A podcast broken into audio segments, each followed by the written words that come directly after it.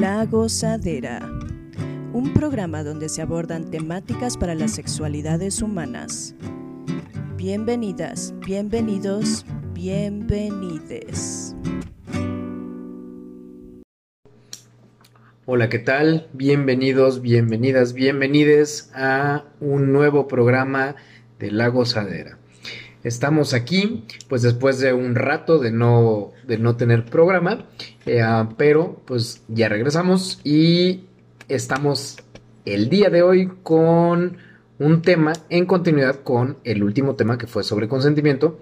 Y pues ahora vamos con el tema de qué pasa cuando no hay consentimiento, ¿no? Entonces, pues bueno, vamos a entrar en este tema, vamos a abordar algunos aspectos justamente vinculando con el programa pasado ¿Qué ocurre? Pues cuando no existe este consentimiento, a lo mejor desde las infancias, eh, en la formación académica y demás, pero también a los grados a los que se puede llegar a nivel macro, pensándolo en instituciones, en grupos religiosos, en estos grupos que se hacen eh, llamar de coaches y de acompañamiento. Entonces, pues bueno, vamos a estar explorando un poco todos estos elementos y pues bueno, entonces comenzamos.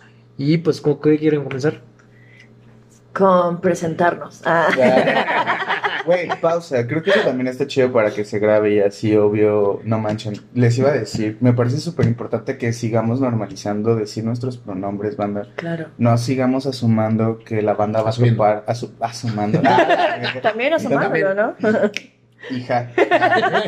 El lenguaje lo construimos nosotros. Ah, bueno, el punto es que creo que estaría chido seguir presentándonos, obvia, pero pues diciendo nuestros pronombres pues bueno, seguir normalizando que mm, no dejemos de asumir el género de las otras personas y empecemos a preguntar más.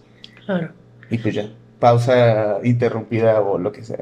Y que, y que es como eje rector, ¿no? Nuevamente el hablar de cuando nos escuchan, pues nombrar y el discurso que llevamos a cabo en la gozadera siempre, bueno, al menos tratamos de que constantemente sea eh, desde ese lugar, pues, ¿no? Entonces, por acá Rose les saluda con mucho amor porque, pues sí, como decía Tony, ya tenemos rato que no sacábamos programita y nos extrañábamos muchísimo también entre nosotros, pero pues se presentan, ¿no? Las situaciones que nos dificultan los encuentros. Pues sí, como lo, señor francés. Lo pandémico nos sigue atacando, ¿no? Y, um, bueno, por acá Rose, y eh, pues como lo he dicho desde el inicio que de esta gozadera, eh, soy ella, pero pues ella también pudiera llegar a consolidarse en algún momento, no lo sé aún todavía ella. pues yo soy Tony y no tengo ningún problema con los pronombres, me pueden decir Tony y no hay mayor pedo con eso. Va, pues yo soy Memofaca y sí, como que normalmente me he sentido como más cool con el pronombre neutro, ella, pero también para mí ser nombrada, nombrado como él, ella, es súper bonito también, no hay como ningún pedo. Y que incluso cuando me dicen así, señorita, y ya volteo y es como, no, sé, me ve la barbilla o pendejadas, y es como, oh, perdón, perdón, joven, y es como, ay, me falló. Rompes mi corazón cuando se correr. Sí soy. Ah.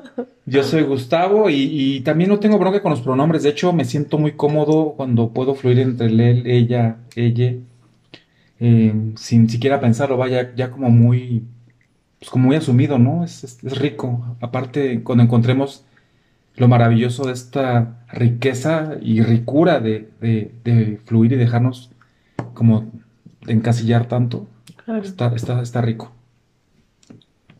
Y bueno, y pues bueno, estábamos platicando justamente antes de empezar a grabar, como por dónde comenzamos, ¿no? Y, y estábamos de acuerdo, coincidíamos con eh, uno de los puntos que abordaba el Mofaca, respecto a como casos particulares en donde vemos como el hecho de que no haya una formación, un acompañamiento, ya sea institucional o en casa, sobre la educación integral de las sexualidades puede tener consecuencias impactos y repercusiones fuertes, ¿no? Por ejemplo, con niños, niñas, niñas, respecto a cómo es que eh, pues a lo mejor pudiera haber una situación en donde en las infancias pues se da mucho de repente este asunto, ¿no? En donde empiezan a explorar sus cuerpos, empiezan a, ver cómo estas miradas, a notar diferencias también en órganos externos.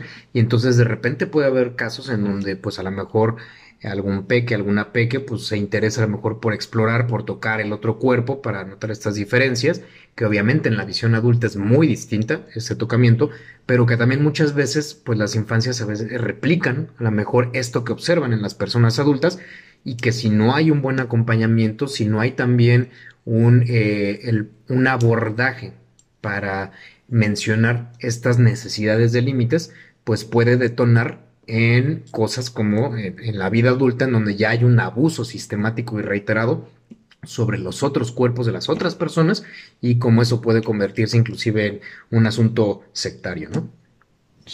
Qué puerco, pero sí, o sea, justo creo que algo que me impresionaba era como empezar a hablar con otra bandita que puede trabajar con infancias, que mencionaba, ¿no? Como el de pronto lo complicado que es hablar con eh, muchos padres, madres que de pronto tienen como estas dudas de chale. Es que de repente veo que mi hijo como que se masturba en lugares en donde no, o toca a otras personas, ¿no? Principalmente como personas con vulva, ¿no? Y pues él es como una persona con pene, entonces es como, pues es un morro, una morra, ¿no? Y todas estas cosas de género, y creo que es complicado de repente también para muchos madres, padres que de pronto tienen miedo a hablar de sexualidades con las niñas, es como, no mames, es que eso que está haciendo está muy mal. O sea, y eso desde ahí, lo que decías, la mirada adulta, creo que es lo que le pone esta connotación de perverso, feo, enfermo o precoz, cuando más bien es eso, la, desde las infancias vivimos siempre la sexualidad y está chido, más bien es cómo lo acompañamos, cómo lo abordamos. Y si lo abordamos desde el, no es que mi hijo está haciendo algo mal, algo malo, pues dices, güey, podemos ir con más calma, ¿no? O sea, no necesariamente implica un foco rojo, por ejemplo, también, ¿no? De el niño pasó por abuso, no sé, cosas del estilo, que también muchas veces es el miedo de muchos madres, padres, que de pronto una actividad erótica les hace pensar en, es que, ¿qué le están enseñando a mi hijo, ¿no? A mi hija. Cuando a veces pueden ser cuestiones bien naturales, lo que decías, el explorar tu cuerpo, el de repente notar que hay diferencias, que a lo mejor algo te atrae, pues está desde la infancia, ¿no? O sea, realmente creo que me es imposible pensar que no hay sexualidades ahí y que creo que empezar a hablar con les morres como de, hey, güey, pues mira, es que hay espacios y personas y va a haber espacios en los que no podrás tener una sexualidad plenamente abierta con otras personas porque pues hay ciertos límites, ¿no? Y también eso tiene que ver con otras personas, ¿no? Y creo que aquí entra el poder decir, no puedes ir por la vida tocando y explorando a otros cuerpos porque en la sociedad no, no lo hacemos así, ¿no? Porque también es eso, es una exigencia como muy social y hemos aprendido a vivir con una sexualidad que solo se vive en los cuartos, en la intimidad, con la pareja, ¿no? Entonces creo que esa forma en la que de pronto también educamos, vamos acompañando las sexualidades, también es importante, porque a veces no hablamos de consentimiento, ¿no? Es justamente como saber que existe alguien, principalmente hombres, que pueden estar con sus familiares y tocan a las primitas, por ejemplo, ¿no? Y de pronto se vuelve a veces también algo de poder ya, ¿no? Que a veces ya dejó de ser como esta exploración infantil, como de, ah, no manches, pues me junto con mis primitas y está chido y nos vemos. Y que ya empieza a ser una cuestión de abuso, ¿no? De la amenaza, de tener que recurrir a violencia, pues, ¿no? Y creo que si empezáramos a hablar desde niñez de estos límites de, güey, no puedes ir tocando a las personas porque tú quieres, solo porque sí, pues creo que podríamos empezar a hacer como un buen trabajo por ahí, ¿no? A mí lo que me preocupa es, perdón, que no haya esta cuestión de la educación sexual integral desde las infancias, para las infancias, desde una visión diferente al adultocentrismo, porque es que entonces cuando le agregas eso a la formación eh, cristiana y todas esas cuestiones que nos rodean aquí en, nuestras eh, realidades, es bien complicado porque fíjate que eh, ahorita lo que dijiste fue un resumen como muy interesante, como muy bien, muy bien eh, organizado, pero me pongo a pensar cómo cada padre, cómo cada madre, desde su propia vivencia, lo va a inculcar a, las infancias de maneras súper diferentes, con unas cargas súper pesadas de abusos a lo mejor que se han vivido eh, en, la familia o ese tipo de cosas que son los secretos, los secretos guardados de la familia que vienen cargando y que es como, porque a lo mejor la, la niña, el niño se está tocando bien sabroso, pero ni siquiera tiene por la cabeza eh, nada de lo que luego le vamos a ir construyendo de chingadazo y, y a huevo. Y entonces creo que es súper importante la educación sexual integral, porque solamente cuando estamos eh, conscientes de qué estamos diciéndoles, cómo le estamos educando, es que podemos formar algo sin un criterio, eh, sin un criterio, eh, pues que tenga juicios de valor negativos, eh, buenos, malos, etcétera. Y que creo aquí, Ruth, que, que tú cuando, cuando tallereas, ¿no?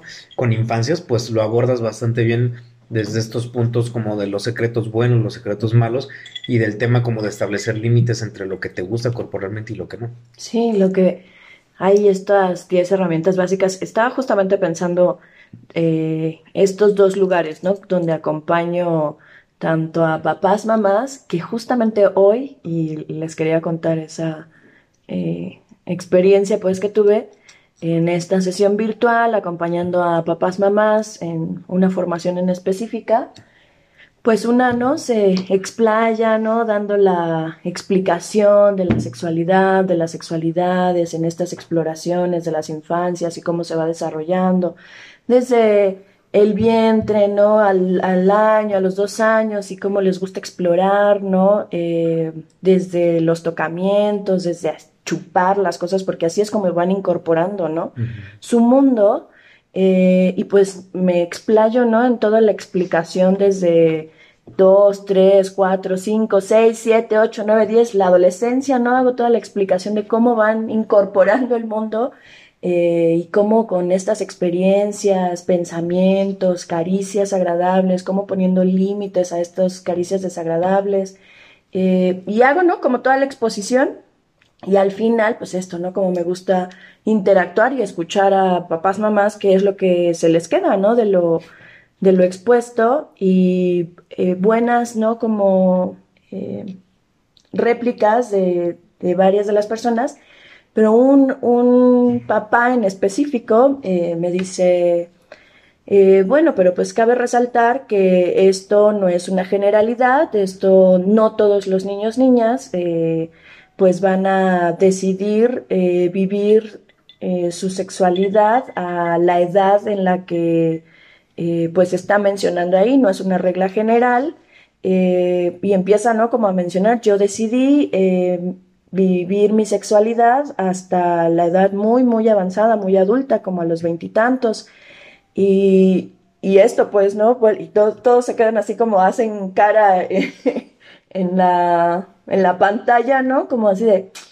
¿cómo? Ya, ya no entendimos, o sea, sí estabas escuchando pues como que la sexualidad está implícita pues el hecho desde cómo pensamos, cómo exploramos, cómo tocamos, cómo sentimos, cómo definimos que sí, que no. Eh, no es que tú decidas en qué momento, ¿no? Y se lo puntualizo pues, ¿no? Porque dice, pues yo a mi hijo o a mi hija, pues le voy a dar la oportunidad de que decida en qué momento va a vivir su sexualidad. Y entonces le retomo, pues, ¿no? Nuevamente la, la definición y le digo, ok, esta es una manifestación eh, de la sexualidad, más no quiere decir que tú decidiste vivir tu sexualidad, porque pues esa desde que eras pequeño pequeña la estabas incorporando pues en tu ser, ¿no? Y cómo a pesar entonces, ¿no? De estos espacios donde podemos hablar de sexualidades humanas y como este acercamiento que podemos hacer, aún no queda eh, enraizado pues eh, esta decisión, esta vivencia que pareciera ser que es el concepto único de esa persona y que la va a transmitir a este hijo o hija que va a estar acompañando en su desarrollo, pues, ¿no? Psicosexual. Y tal como decía Tony, pues a veces el hecho de ir acompañando tanto a niños, niñas, niñas en este desarrollo de su sexualidad y en el porque hablar del desarrollo de su sexualidad va a permitir justamente poner estos límites, esto que si me gusta ir identificando qué son caricias agradables, caricias desagradables, eh, estos lugares, ¿no? Donde pueden ser los lugares públicos, los lugares privados, esto que mencionabas, Memo, al momento de decirles a les chiques, pues tienes un espacio, ¿no? Independientemente de que no haya un espacio físico, ¿no? Para tu propia habitación, ¿no? Pero pues está el baño y se pueden turnar y puedes decir, hey, pues ahora quiero tener un ratito de privacidad eh, en el baño, denme chance, pero si no le estamos acompañando a ese niño, niña, niña a decirlo, va a ser muy difícil que vaya a poder acercarse a papá, mamá, cuidador, cuidadora, persona adulta que esté presente para pues explorar, ¿no? Esta, este deseo, esta sensación, pues, y el cuerpo es justamente quien nos va a dar la pauta para decidir cómo vamos a ir explorando y cómo vamos a ir poniendo los límites. Ya saben que yo me puedo extender así como mucho en esta parte, así que al hablar pero, de la pero me parece súper importante porque aquí estamos hablando justamente de que eh, en esta visión adultocentrista seguimos pensando que las sexualidades solamente se vivencian cuando hay una penetración eh, coital y que en realidad desde que nacemos y empezamos a explorar y a percibir el mundo, pues es a través de los sentidos, ¿no? De, de, lo, pues de la boca, de las manos, de del olfato y demás. La vista. De la vista. Y que cuando vamos desarrollando todo esto, o conforme vamos creciendo, pues obviamente si no se nos acompaña en este poder explorar y poder nombrar, porque tú lo dijiste, ¿no, Rose? Cuando, cuando somos capaces de poner en nombre, en palabra, en verbalización, lo que nos agrada y lo que no nos agrada, pues entonces a partir de ese momento se instaura psíquicamente otro elemento en los seres humanos y que es indispensable, pues, poder nombrar las emociones y también lo que me gusta y lo que no me gusta, ¿no? Y si desde peque se nos va inculcando el que podamos eh, ir nombrando esto sí me gusta, esto no me gusta, eso va permitiendo también a lo largo de la vida que podamos eh, ir desarrollando estos elementos para que más adelante en un ámbito de un ejercicio a lo mejor más consciente y más pleno de el encuentro sexual o el acercamiento sexual sea consigo mismo, consigo misma ah, o con, con, alguna otra persona, pues que te permita ir explorando y decir esto sí me gusta, esto no me gusta y que partimos de ahí como base para establecer un consentimiento, ¿no? Si yo no puedo identificar qué es lo que me gusta y qué es lo que no me gusta, porque nunca me lo enseñaron en casa, porque nunca me lo enseñaron en la escuela y porque cuando yo llegué a comentar algo me dijeron cállate, de eso nunca se habla, pues entonces no hay un, no hay una posibilidad de que yo pueda nombrar ante la otra persona esto no me agrada, ¿no? Y entonces, por lo tanto, no va a haber esa posibilidad de poder establecer un consentimiento. Exacto.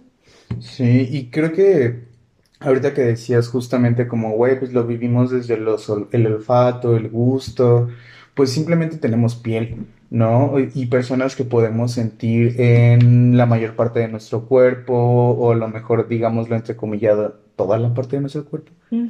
Pues eh, eso, o sea, vamos interiorizando todo nuestro alrededor y querramos o no, la sexualidad es parte de nuestro todo. Y creo que justamente, aparte de la situación adultocentrista, no, es que solo los adultos sabemos qué es el verdadero sexo, es como de, güey, no, o sea, también la sexualidad es parte de poder saber lo que decían ahorita, identificar una caricia que se sienta chido, una caricia que se sienta incómoda, que se sienta como algo violento. Y creo que es bien importante porque si empezamos a decir que en la piel no hay como registro de tu experiencia erótica, ¿no? Es como, pues no, güey, o sea, la neta creo que sí estaremos reduciendo muy denso como la experiencia sexual a justamente, ah, pues cuando tú quieras tener un coito con una persona de diferente sexo al tuyo, pues chido, ¿no? Ya estás en la sexualidad, es como, güey, no, no, no, la sexualidad la vives desde que encuentras placer en tu cuerpo y no necesariamente que te haga sentir cachonde, es más bien, güey, incluso el comer también está vinculado a eso, ¿no? Y no necesariamente con, uff, no manches, esto me llevó al límite así, vamos a coger, es como, bueno, no, no, Pero justo lo que decían, identificar que sí, que no y hasta dónde. Como decías, Tony, si lo hablas desde el principio con les morres, es como de, güey, pues claro, van a saber identificar, ¿sabes qué? No me gusta que te acerques de- a mí de esta manera, ¿no? O que si me vas a saludar, no me toques de la cintura, ¿no? Se siente incómodo. O incluso, no sé cómo se llama el individuo que canta como, ¿qué es? ¿Vicente Fernández? ¿Es ese güey? ¿Como el que le agarró la bubia a una morra?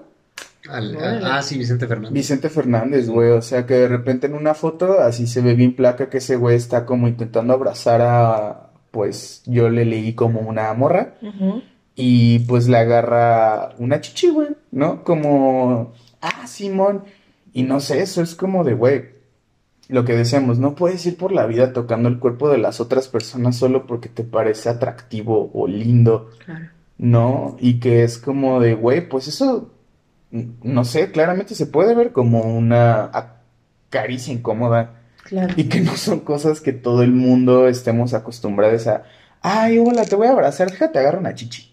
Es como, Claro. wow. Y que es un abuso independiente, ¿no? Es un abuso de poder, es un abuso, pues, de estos lugares de los que hemos estado hablando, pues, ¿no? Este cantante reconocido que aparentemente pudiera eh, mirarse como, wow, eres afortunada porque te agarró una chichi Vicente Fernández, güey. ¿no?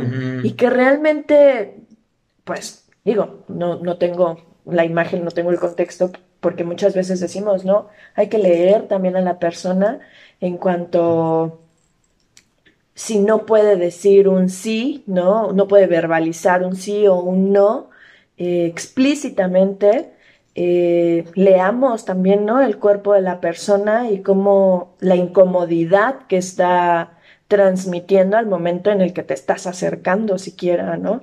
Ahora no me imagino, pues, ¿no? Como independientemente de que estás cantando, ¿no? La canción a todo pulmón del hombre este, eh, y pues llegue y pues te agarra una chichi, pues, ¿no? Independientemente de que sea, ¿no? Como el furor, y es así como, no te lo esperas realmente, ¿no? O sea, que se acerque tu ídolo y que, pues aún así está transgrediendo, pues, ¿no? Tu cuerpo, tu espacio, tu límite, y que muchas veces no sabemos si, si sí me gustó o no me gustó, independientemente de que lo esté llevando a cabo, pues, no sé, creo que por ahí nos trastocaba un tanto, ¿no? Como estas figuras, estos símbolos también eh, dentro de la parte del consentimiento, ¿no? Hablábamos acerca de ello también. Claro, y que eh, pensaba ahorita que el, tema de, eh, y esto creo que es importante también puntualizar porque muchas veces a quienes trabajamos desde las sexualidades se nos, se nos em,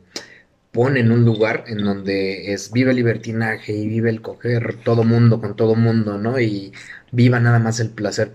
Y creo que algo importante de puntualizar es que eh, sí trabajamos desde un lugar del placer, pero un placer vivificante, ético, y eso implica empatía. Es decir, a la par de que vamos desarrollando también esta capacidad de distinguir lo que nos gusta y lo que no nos gusta y por tanto lo placentero y displacentero, tiene que haber también este desarrollo de la empatía.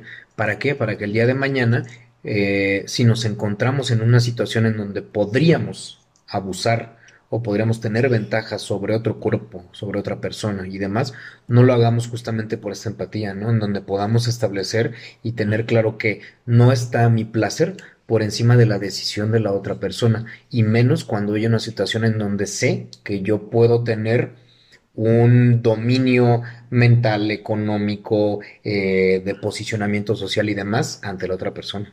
Pero es súper importante, fíjense, o sea, esto me, me gusta cómo está yendo el tema, cómo lo, hemos, lo estamos llevando, porque ahora pienso esta cuestión, mira, eh, sucede muy frecuentemente que hay muchas personas que toman un cursito pedorro, perdón, pero sí lo digo con mucha, con mucha rabia, porque estas personas vienen a- ya son coaches de- en sexualidades y son personas que tienen carreras que no tienen absolutamente que ver ni siquiera con, con la psicología o Sí, con no algo nada que ver. Y entonces, este, De las ciencias sociales. y entonces viene alguien con ellos. eh, yo- hay una persona que, que, que sé que va con un, fue con un coach de, coach de estos, un sexólogo según esto, y entonces pues tiene problemas como de, de, de disfunción eréctil, una persona muy joven, y entonces él dice, ah, bueno, pues desnúdate, te voy a tocar, voy a enseñarte cómo tocarte.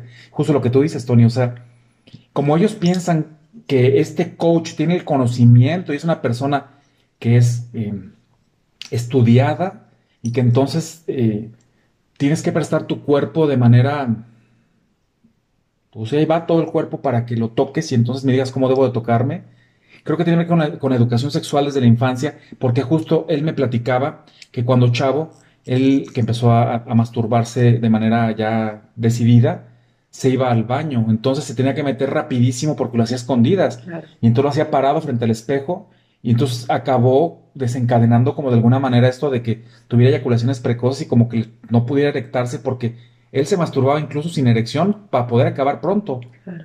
Entonces ahí te das cuenta cómo la falta de educación sexual desde, desde la infancia y esto como decías el padre de, de- de tu curso, o sea, ¿qué daño le estamos haciendo? ¿Qué daño estamos haciendo? Claro, Es- siempre ponemos como ese ejemplo porque tenemos cuántos eyaculadores precoces que pudieran, que creen, ¿no? Que están en este lugar de tengo una disfunción, ¿no? Eh, desde una etiología eh, ¿Médica? ¿Es médica, ajá. Pues también sexológica, o sea, también la sexología creo que puede llegar a ser muy patologizante, pues, o al menos claro, claro. creo que también la sexología tiene su parte de Es que- las disfunciones sexuales. No, pero- que no se te pare el pene, que no se te pare qué, güey. O sea, pero sabes, pero ya cuando identificas que no se me para porque lo hago a la carrera, porque tengo miedo, porque me tengo que venir rápido, Claro. y entonces voy con este coach sexólogo que es bien chingón porque me lo recomiendan y aparte cobra carísimo. Aparte, es una Aparte. estupidez, ¿eh? O sea, cuando asociamos caro con Con conocimiento y bueno, estamos mal, ¿no? Pero es súper grave porque, claro, o sea, pues si vas a un médico, a lo mejor el médico vas con un urólogo y te dice el urólogo, pues no, no, tú, no, tú no tienes ningún problema, ¿no? Más, más bien ve con un psicólogo, con un sexólogo, porque algo está pasando ahí que está haciendo que no tengas una erección completa y tengas una eyaculación precoz.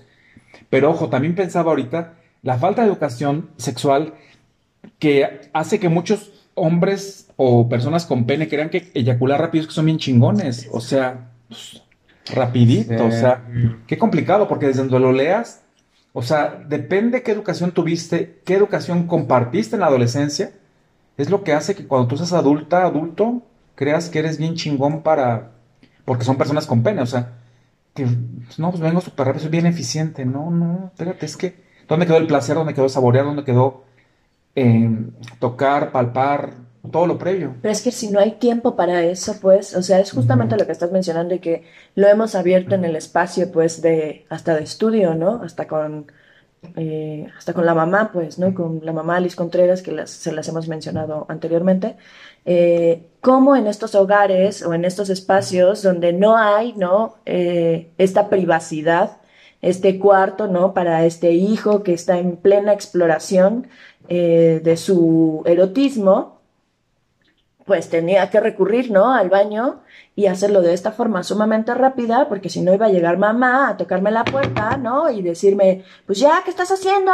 Déjate ahí, ¿qué estás eh, tocándote? Te van a salir pelos en las manos y ese tipo de cosas. Pues obviamente que tuvimos un montón eh, de hombres en esta exploración de su eh, deseo, de sensaciones, ¿no? De su cuerpo, eh, pues para hacerlo rapidito, pues. Pero, ¿no? y aparte aquí está, no sé si la palabra se ha amputado o eliminado el placer, o sea, porque él me decía, no tengo, no tenía placer, ya era como una cuestión más bien compulsiva de, de, de tener que desahogarme.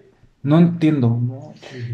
Y es que creo que es complicado porque justamente esto que decíamos es como, es que es una disfunción, güey, pues probablemente fue la manera en la que también se construyó su erotismo. Exacto. O sea, no necesariamente tiene que ver con una anormalidad o una variante. Es como, güey, todas las sexualidades son variantes. No hay ninguna Claro. estándar, ¿no? O sea, entonces creo que pensar también que hay especialistas que te curan esta parte de, es que ya vas a tener la erección grado 4, porque además también en la grados, te dicen que hay grados, güey, o sea, y yo digo, bueno, ¿y qué pasa cuando va una persona a terapia y le vuelve a pasar que no tiene unas erecciones?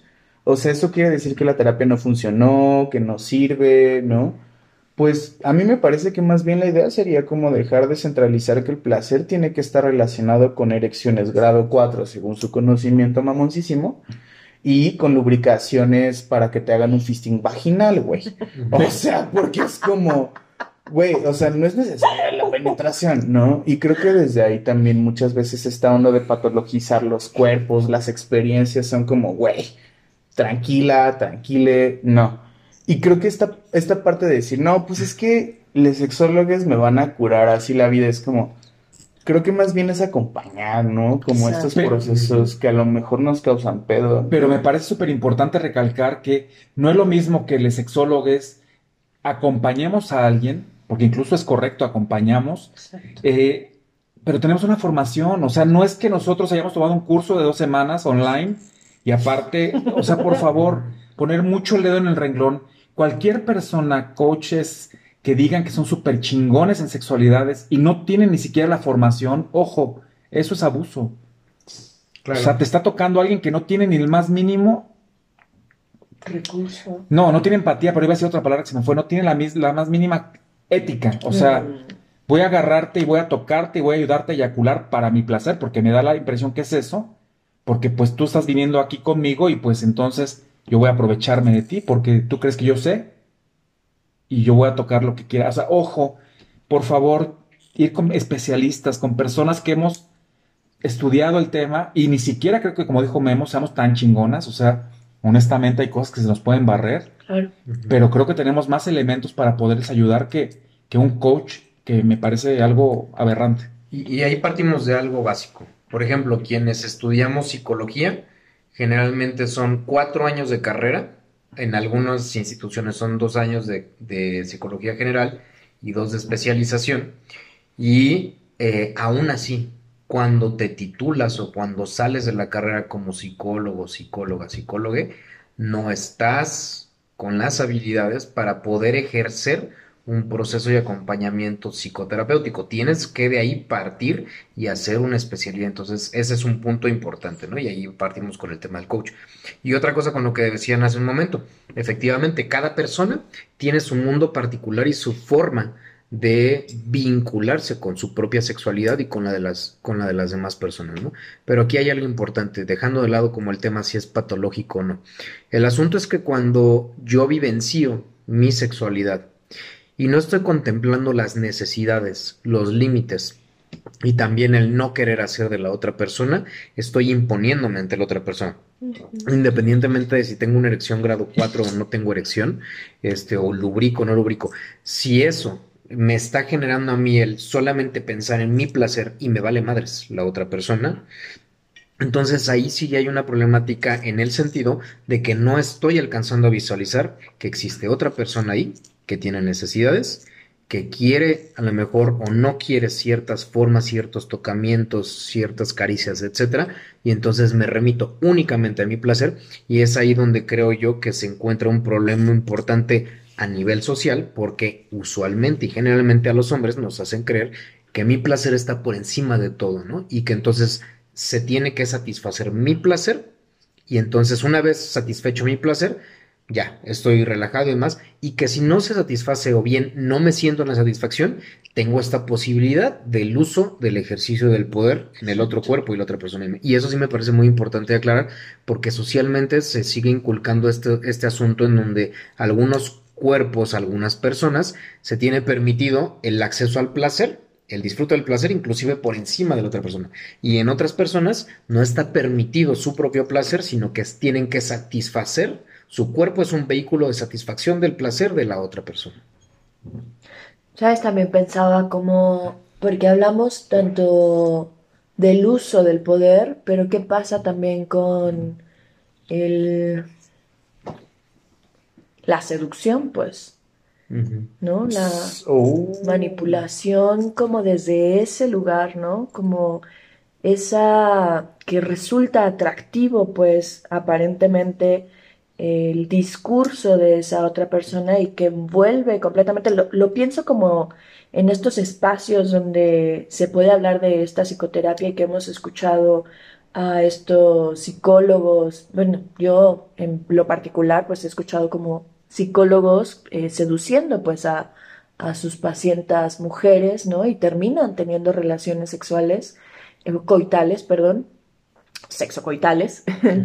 eh, y cuando llegan ya, o me ha tocado pues atender a estas mujeres que en algún momento tuvieron a estos psicólogos eh, anteriormente y llega un punto en el que dicen, pues es que no sé en qué momento pues eh, fue y viene como esta culpa pues, ¿no? De, de ellas al momento de no haber podido decir que no, eh, al proceso de seducción pues que se estaba manifestando también. Ese siento que es un tanto más complicada pues, ¿no? Porque ah, puede haber como este sí disfrazado, manipulado, que en el abuso sexual es como, algunos autores lo, lo toman como el hechizo, pues, de, que se lleva a cabo sobre el niño o niña para que sea confuso, pues, y el abuso. Y cuando viene la develación, pues, del abuso, entonces hay como este sino que no es explícito y entonces, pues, se echan abajo, eh, pues, cuántas situaciones legales eh, cuando hay esta seducción, pues, por parte de los agresores sexuales, ¿no?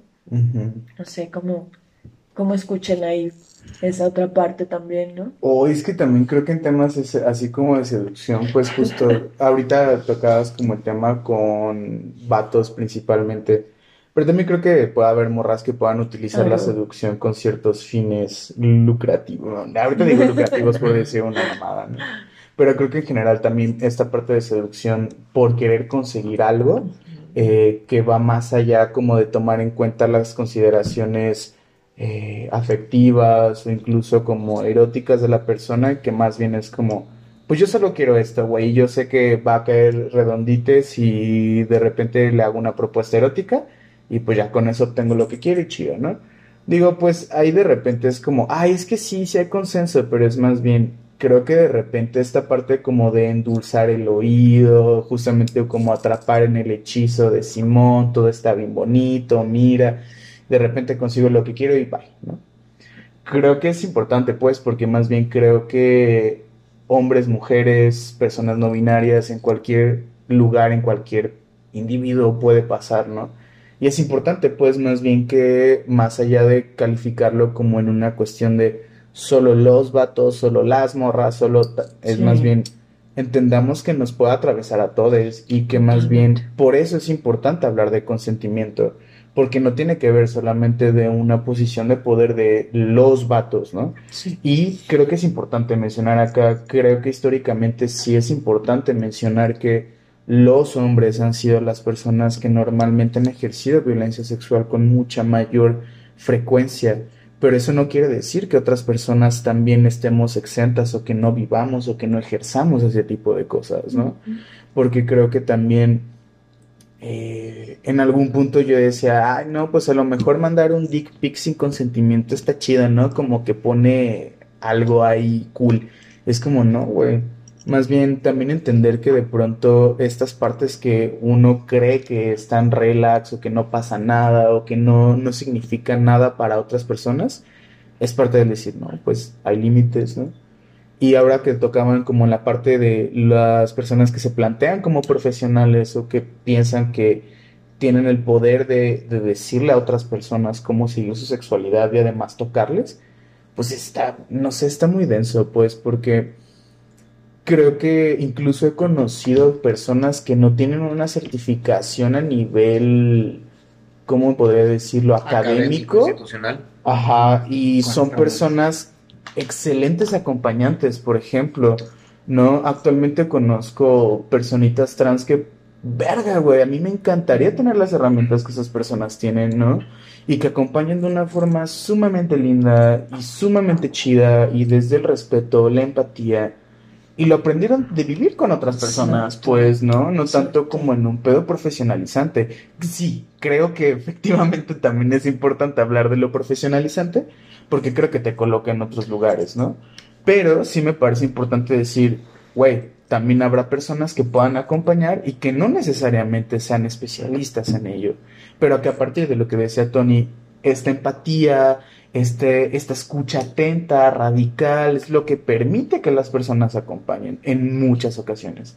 Evidentemente, creo que si alguien se plantea como especialista y te dice, a ver, encuérate, es como, güey, foco rojo, güey. O sea, no lo, no vayan ahí, hermanes. O sea, eso es lo que me parece importante. Una persona que tiene un sentido ético no te va a decir, vienes a mi consultorio y te encuero. Eso me parece súper adecuado de mencionar. Sí, y me parece súper importante, y mira que siempre digo esto súper importante, el foco rojo, como tú dices, pero es que ponte a pensar, eh, tenemos a veces tan poca educación sexual que cuando vamos a estos lugares no, no, no nos prende el foco. Claro. O sea, hasta que ya estás desnudo, erecto y te están manipulando, te das cuenta que algo. O a la siguiente vez dices, bueno, pues a lo mejor la primera sí, pues era parte de, pero ya como que cada vez que vengo. Y también otra, otra cosa que quería comentar ahorita que decíamos de las sectas y esto, no sé si, bueno, de- ubican, ubican los anexos eh, de estos de doble A y ese tipo de gente que deja las drogas. Justamente tengo alguien que no vino conmigo como consulta, vino nada más como para, pues, como para orientación. Y este chavo eh, estaba viviendo en un anexo, ya había superado las adicciones, pero sí pudo seguir viviendo ahí porque pagaba una cantidad a la semana y un- dos frascos de café Ujú. eh, a la semana. ¿Era Nescafé? No, no me dijo cuál, pero era Eso es importante. Es que el Nescafé se usa muy chido. Bueno, de café y me decía él que lo, lo- lo tocaban, ¿no? Y que él decía, bueno, pues sí, pues yo soy consciente, decía yo, pues yo cuando estaba bien pinche, o sea, cuando llegué, recién llegaba al, al, al anexo, cuando recién lo metieron, pues, pues me tocaban, pero yo no me daba cuenta, o sea, al principio yo estaba tan mal emocionalmente que, pues no reparaba en eso, ¿no? Me bañaban, alguien me bañaba y me decía, pues te tengo que lavar bien, y el otro decía, bueno, pues me está tocando, no me está bañando. Hay otra, otra intención.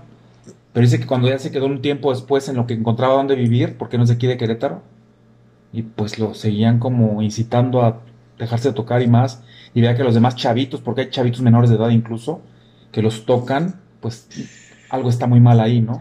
Ahí me ha aventado una. Dale, dale. No, no, no, esto, es- pero debe ser más como el discurso de estos, ¿cómo, cómo envuelven? O sea, este hechizo que dices tú, que es algo tan conocido, o sea, te envuelven y, y si estás muy jodido emocionalmente, pues Exacto. imagínate. Es que eh, justamente ahí iba yo un tanto que me ha aventado unos rounds, pues, con estas personas que tienen estos centros, ¿no? De rehabilitación, ¿no? Porque el nombre, ¿no? Eh, lo dice, ¿no? Te rehabilitan para insertarte en la sociedad. Ujú.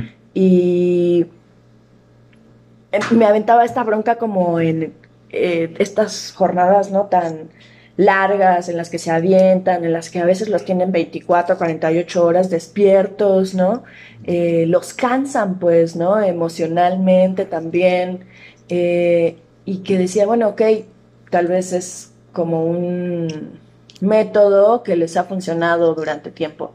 Yo le decía, bueno, ¿y por qué dentro del plan de vida, ¿no? Que les estás elaborando y que les estás metiendo, ¿no? Como a huevo, ¿por qué no les metes un apartado de educación sexual? Porque de todas formas van a salir y una adicción la cambian por la otra, pues. Eh, eso es una. Y otra, reconocer que eh, si no lo nombras como tal, eh, puede llegar a convertirse como esa adicción, ese sin decir, pues, porque deja, sigue siendo, ¿no? Este tema tabú, esto que se oculta, esto que hay que vivir escondidas, ¿no? Lo sexual, lo sexualizado, la sexualidad, su propia sexualidad. O sea, no hay un acercamiento, una exploración acerca de cómo vas a vivirte de esta forma integral, pues, porque la sexualidad también es esta, o estas manifestaciones de la sexualidad, también las vas a estar viviendo afuera, ¿no? Y que pareciera en algún momento son como estos detonantes también para ellos, ellas, eh, regresar a consumir, pues, porque no saben cómo eh, lidiar con todas estas sensaciones que les genera en el cuerpo la exploración sexual con otra persona, pues.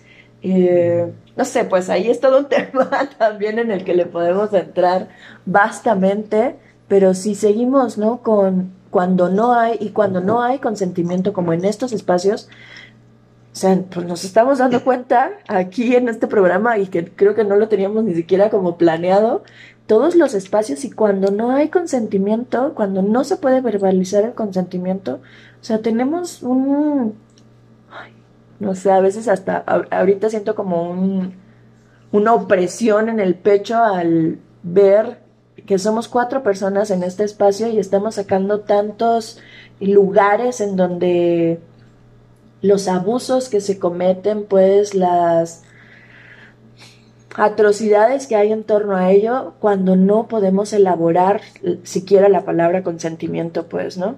¿Cómo establecer estos límites eh, que en algún momento lo hemos hablado como amorosos, claros, firmes, sanos, en algún momento alguien me mencionaba, eh, y que puede seguir, y podemos seguirle rascando pues a estos otros espacios donde pues no hay este consentimiento o no se elabora el consentimiento. Y, y, que eh, esto va de la mano pues con el tema del desarrollo de las habilidades socioemocionales.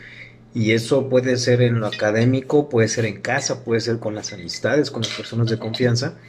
Y que justo la dificultad para acceder al desarrollo de habilidades socioemocionales en conjunto con eh, este término que tú utilizabas eh, de la eh, ¿cuál era el término como tal? La, eh, seducción, el, hechizo. El hechizo, eh, pues es, un detonante, o sea, es, una combinación ahí mortal en el sentido de que si una persona que a lo mejor no tuvo la oportunidad, los espacios, los encuentros para desarrollar socioemocionalmente y poder verbalizar y poder decir sus necesidades, lo que le gustaba y lo que no le gustaba, se encuentra con una persona o un grupo de personas o una institución o una pseudo institución que le dice aquí te vamos a resolver todos tus pedos, todas tus problemáticas y te lo vamos a resolver en un en una reunión de fin de semana que te va a costar 40 mil pesos y en donde, este, como yo siento que conecté contigo, entonces te tienes que acostar conmigo directamente, pues esto es un detonante para que la persona entonces se vea vulnerada en su posibilidad de decir esto no me está gustando y que muchas de esas cosas se podrían ir trabajando, eh, no sé si resolviendo de inmediato, pero sí ir trabajando con esta posibilidad de que desde, desde que somos peques, nos vayan permitiendo estos espacios y acompañando estos espacios de decir, esto sí me gusta, esto no me gusta, y esto me está haciendo mal, ¿no? O sea, esto me está dañando y sobre todo desde el ámbito psicoterapéutico que muchas veces nos convertimos en, en, esa persona auxiliar del yo, es decir, la persona está rebasada, desbordada o no tiene ni siquiera en ese momento la habilidad o capacidad para poder determinar qué sí, necesita y qué no necesita en su vida en ese momento, qué le está haciendo bien y qué le está haciendo mal. Y entonces la persona que está enfrente se convierte en un auxiliar del yo. Y cuando se convierte en ese auxiliar del yo, si es una persona que sabe manipular y que quiere abusar de la otra persona, ese auxiliar del yo se convierte en una persona que somete y sobaja aún más esa posibilidad de que la persona decida por sí mismo. Y entonces es ahí donde se convierte en, una bomba de tiempo y en un asunto de ejercicio de poder que puede ser mortal, o sea, catastrófico para la persona. Un abusador, güey, ¿no? O sea, creo que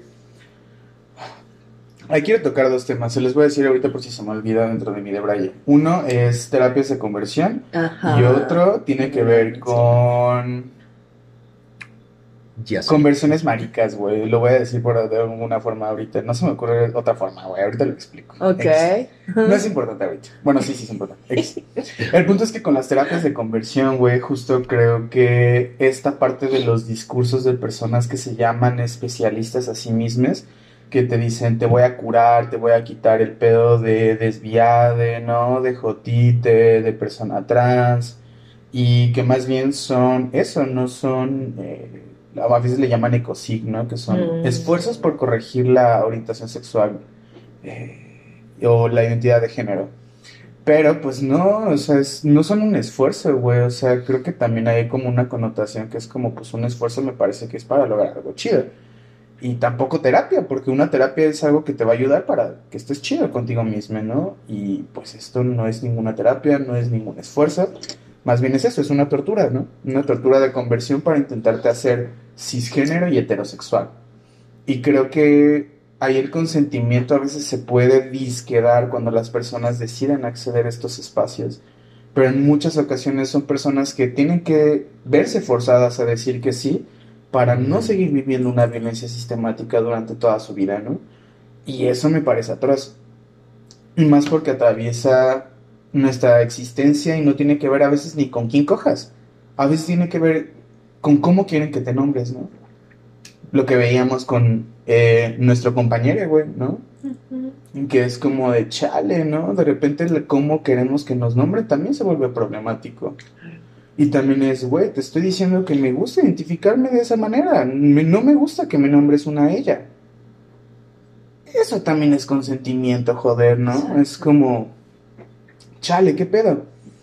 Y también por otro lado, ¿no? Dejando un poco de lado esta parte, pues me he encontrado como con muchos hombres cis gay que pues de repente tienen como esta idea de convertir heterosexuales o que abusan de poner pedos a vatos heteros para decir, a huevo, sí me lo cojo, ¿no? O ahorita lo voy a convencer para que cojamos. Claro. Y que incluso se vuelve una cuestión de fetichizar o decir, a huevo, es una práctica que, uff, güey, cogerte un hétero. Hostia, Wow, güey. no cierto. sé, es, a mí me parece muy fuerte, pues, porque justo creo que tiene que ver con esta parte de, ah, al menos en las personas a quienes he escuchado que lo han hecho, como endulzar el oído de las personas, decirles, es que va a estar bien chido. El hechizamiento que mencionaba Claro. Y mira, es que no, una morra no te sabe hacer lo que un güey va a saber, que yo sí te aguanto, que no sé qué, que... Y que de pronto es, te llevo a partir de mi discurso a que tú digas que sí, no porque estés convencida, no porque quieras hacerlo, sino porque yo hago que me digas que sí. ¿no? O que incluso personas que dicen, no, es que yo sé que me va a decir que no, pues recurro a las drogas, recurro al alcohol, recurro a otros aspectos, ¿no? Incluso a forzar a otras personas. Pero creo que es importante también que cuando suceden esas cuestiones que eh, tengamos la capacidad de poder denunciar. Hay mucho temor a la denuncia, Sí. hay mucho temor a la burocracia y sobre todo al estigma de que un hombre que sufrió una violencia sexual, la que sea, aunque sea en una peda, un beso en la boca, por ejemplo, o déjate agarro el paquete o déjate trato de dar una mamada, o sea, desde ahí eso es abuso, o sea, cuando no hay consentimiento, o sea, no es que es súper grave, pero me ha tocado a mí que alguna vez yo le he dicho a alguien que acompaño en un proceso, pues denuncia, o sea, estás y tienen temor porque, claro, se van a burlar de él, porque fue, no fue lo suficientemente hombre para enfrentar a este otro hombre predador, tal vez a la palabra que quiso probarlo o, o demostrarle que podía gustarle a los hombres. No sé, es como siempre denunciar, o sea, no, no quedarnos callados, buscar, buscar ayuda, porque se sigue perpetuando, porque este cabrón a lo mejor ya no pudo convertirme a mí, pero va a tratar de convertir a otro o a otro. Y eso va a seguirse replicando y eso es abuso en todas las formas, pues. Sí, de alguna u otra forma establecer esta denuncia, pues. Eh, hay los espacios también en donde podemos hablar eh, de esta denuncia, que tal vez no sea como directamente con las leyes, ¿no? Con los espacios eh, de las fiscalías donde van a recoger estas denuncias, pues, ¿no? Pero, y no, y no me refiero tampoco a las redes sociales, hay, hay ocasiones también en que cuando empiezas a abrirlo dentro de tu círculo familiar también, eso es establecer también una denuncia, abrirlo, verbalizarlo, nombrarlo, ya estás denunciando eso, pues. Y no es solamente, y empiezas con tu círculo, pues, ¿no? Con tu círculo eh, cercano y lo vas abriendo, ¿no? A amigos, amigas, y entonces empiezas a, a generar, pues, esta conciencia de denuncia, pues, a- al simplemente nombrarlo, pues, ¿no? Y obviamente que, de, bueno, pues, eh, estamos hablando de las leyes mexicanas, pues, si crees que, como bien te menciona él, no va a haber esta parte de burla hacia lo que él va a estar mencionando, desde la propia señorita que le reciba, ¿no? Sí, Eh, claro. ¿A qué viene usted, joven? A denunciar que fue masturbado por una mujer. ¿Qué? O Sin sea, mi sí. consentimiento. Claro, además. Claro, porque además no es lo mismo decirlo tal cual lo dije hace rato. Qué, qué buena corrección, amigo, gracias. Ujú. No sé, creo que son muchísimas cosas que justamente creo que atraviesan principalmente el tema del machismo, al menos me gustaría como plantearlo en una primera instancia y a lo mejor puede que cambie mi opinión en algún punto, ¿no?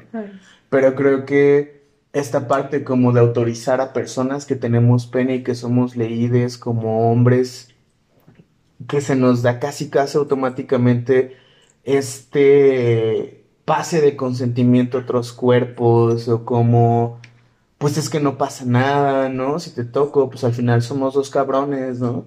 No sé, al menos eh, les comentaba como que vivir o estar más cercano a experiencias con otras personas, eh, al menos cis gays, de pronto es como, no, pues es que le agarré el pito no sé cuántos güeyes en el antro y estuvo bien chido. Y a lo mejor muchas veces la banda también lo puede vivir como algo, pues chido y algo como de Ajá, desmadre. Y, pero creo que también está muy vinculado a esta parte de pensar que los vatos tenemos esa autorización, ese derecho de pasar por los cuerpos y los placeres, sentires de otras personas, ¿no? Y que obvio, si estamos en el antro echando desmadres para que también te pueda medio coger aquí, ¿no? Y que creo que son espacios como que dices lo que empezábamos a hablar desde el principio. Habrá espacios en los que lo mejor está chido y habrá personas que lo mejor Simón. Pero si vamos y queremos imponer sobre todas nuestras visiones del erotismo, creo que ahí es donde la estamos cagando, ¿no? Yo sí me atrevería a decir, creo que no estamos ejerciendo como una cuestión de libertad, ¿no? Sino más bien de imposición, de querer que las otras personas se sometan a lo que yo quiero, ¿no? Y a lo mejor no va a tener como esta idea acá súper titánica, tipo Hitler, de imponer su, sus formas de pensar, pero pues lo está haciendo de alguna forma, ¿no? A lo mejor sí no va a causar un genocidio, güey, pero sí podría causar un pedo de que alguien no se sienta chido con su propio cuerpo, con su experiencia, ¿no? Y creo que ese es el pedo, el no tener esta dimensión de, güey, lo que puedas tocar, causar, hacer sentir a la otra persona es muy importante, ¿no? No puedo, o sea, no sé, al menos a mí ya me parece importante, ¿no? No, y, tan- o sea, ta- tan importante que eh, ocurren eventos traumáticos que la persona vivencia a lo largo de toda su historia, de toda su vida, que puede llegar a, a extremos del suicidio, pues, pero en muchos otros casos es el- la imposibilidad a veces de reconocer lo que sintieron, cómo lo vivieron, y el, el hecho de sentirlo como algo displacentero, traumático e incapacitante en muchos ámbitos de su vida durante años. Y estamos hablando de un año, cinco años, diez años, veinte años, treinta años o más, y que les llevó muchos años reconocer, identificar, y, y que a veces en el proceso terapéutico eh, le- les cuesta, o sea, el, el llegar a nombrar yo fui abusado, abusada por tal persona y no lo sentía y no lo identifica en ese momento, les, les lleva toda una vida y, y tiene un impacto y una repercusión importante. Y, y justamente por eso mencionamos, ¿no? A lo mejor al inicio del programa era como la pregunta, ¿no? De, ¿y qué pasa cuando no hay consentimiento? Pero también creo que podríamos plantear, ¿y qué es lo que lleva detrás de telón para que no se pueda nombrar el consentimiento o el no consentimiento o que del otro lado le valga madres Claro. el consentimiento o el no consentimiento de la otra persona, ¿no? Le puedes joder la vida en un momento a alguien. O sea, Así es. por, por atender a tu placer, a tu machismo, está muy bien dicho, me parece. Eh, insisto, acercarse a profesionales, a personas que, que, digo, y nos vamos a incluir entre las personas que tengamos una formación, porque, insisto, si vas con un coach que tomó un curso, o sea, ¿cómo te, cómo te va a acompañar desde lo psicológico? O sea, ¿cómo te va a ayudar a resignificar, a poder nombrarlo, a poder, sí, o sea, no es lo mismo, o sea, no hay manera. No va por ahí. Pues, ¿qué les parece si vamos como cerrando en, en- en este, en este episodio? Que la, la verdad es que creo que abordamos bastantes puntos que ni siquiera tenemos como contemplados y creo que eso está chido también. Cada, cada programa van saliendo Y no son las 3 de la mañana. puntos interesantes. Casi. Ay, ya casi, pero todavía no. Y, y bueno, creo que también pues este tema nos apertura, nos da continuidad para otros temas que seguiremos hablando en, en capítulos posteriores. Y pues bueno, recordarles por ahí que tenemos también nuestras redes sociales. Nuestras redes. La Gozadera Podcast en Instagram, en Facebook. Y La por ahí goza- tenemos Ah, sí, El. Twitter, el Twitter, porque ese La gozadera del Twitter. Twitter. El Twitter. Y, y algo se viene por ahí. Sí, ya vamos a estar abriendo ahí espacio en TikTok. Yeah. Para esas cápsulas que me parece que son, nos ha parecido que son muy importantes que podamos compartirlas, Sí. como otros temas de sexualidad y más. Ahí vamos a estar subiendo cositas lindas para que nos sigan también en TikTok. Y den like. Le den mucho like, compartan, ¿no? Y pues bueno, ¿qué les parece si? Entonces vamos este, finalizando eh, este programa. No sé si alguien quiere dar como una puntualización, un, un elemento más para, para ir cerrando. Que esto, que retomemos, ¿no? Creo que yo no, creo que no me voy a cansar de, de mencionar con, en el programa anterior creo que también mencioné estas cinco características que deben de tener las personas con las que sí, eh, con las que sí elijo compartirme y que son las características que les digo a los niños, niñas que las pueden contar con los dedos de la mano. eh, cuando sientas comodidad, confianza, seguridad, protección y sobre todo respeto por la otra persona, cuando estás conviviendo con él, con ella, con ella, eh, ahí sí, pero que tenga estas cinco características y que puedas estarlas recordando, ¿no? Con, con esta constancia, ahí sí puedes compartirte. Creo que eso, no sé, puede ser eh, ese botoncito verde que esté activado para, eh, para poder disfrutar, ¿no? Lo que estás compartiendo con esa persona. Muchas gracias. Muy, muy, muy buen tip con esos cinco puntos concretos. ¿no? Sí. Sí, estuvo chido, güey. O sea, creo que algo que yo quiero puntualizar, so- a lo, a lo mejor me mamo un leve. Ah, no sé. Quiero decir rápido, como educar desde las sexualidades de forma integral eh, desde la niñez me parece una herramienta súper necesaria para poder establecer límites y eh, pues negociaciones de consentimiento, ¿no? En donde también puede haber posibilidades en donde podamos decir, oye, te propongo esto, oye, esto no me late, oye, podamos hacer esto, ¿no? Y que justo no se vuelva una cuestión también de vivir la sexualidad con miedo, de expresar todo con miedo, porque todo va a ser violento, es más bien, establezcamos relaciones en donde pueda haber estos cinco puntos, en donde nos sintamos así, podamos decir, ok, establecemos relaciones como mucho más igualitarias, ¿no?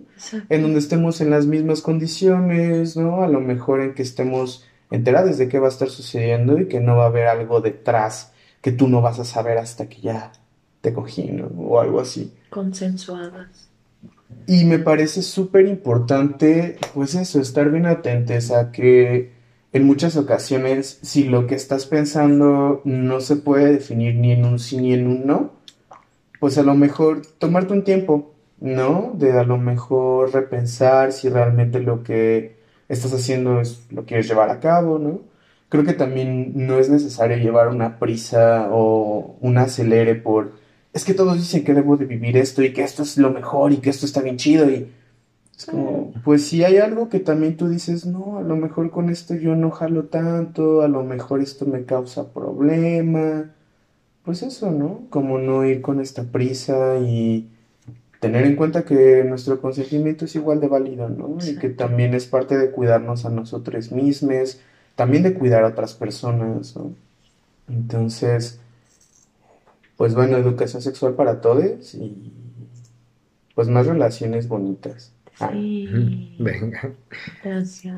Y, y bueno, el- yo creo que cerraría con el sí es sí y no es no, o sea, Mm. en general, en cualquier caso, en cualquier circunstancia y, y tal vez como redondeando un poco lo que sea Memo es, habemos chingo mil millones de personas en el mundo y tantas sexualidades como personas hay, entonces no hay como parámetros, como esquemas, todas somos diferentes y creo que desde ahí tendríamos que trabajar y entender que a lo mejor lo que a mí no me gusta y a otra persona sí, eh, no está bien, no está mal, es solamente el proceso de cada persona y, y respetarlo y acompañarnos de manera consentida y consensuada. Sí. Eso, y pu- yo comentaría que el derecho al placer, del cual creo yo que tenemos justamente derecho, deberíamos de tener derecho todas las personas que existimos en este planeta, también implica la responsabilidad individual, familiar, grupal, social, institucional, estatal, de acompañar y responsabilizarnos de este proceso de aprendizaje en donde podamos ir identificando que mi placer no está por encima de la capacidad de decidir de la otra persona, ¿no? Y que entonces el placer conlleva también la responsabilidad y a su vez el placer de identificar lo que a mí me genera placer sin abusar de la otra persona, ¿no? Es como un, un, eh, un religare a este asunto de cómo lo placentero también de disfrutar mi placer y, y- y- y tener en cuenta el placer de la otra persona sin el abuso es un elemento valiosísimo que se convierte en algo indispensable en nuestra sociedad, sobre todo hoy en día, en donde están a la mano estos dispositivos de ejercicio de poder. Pues venga, muchas, muchas gracias por su escucha y pues nos escuchamos próximamente en La Gozadera. Gracias por habernos acompañado y espera por la próxima gozadera.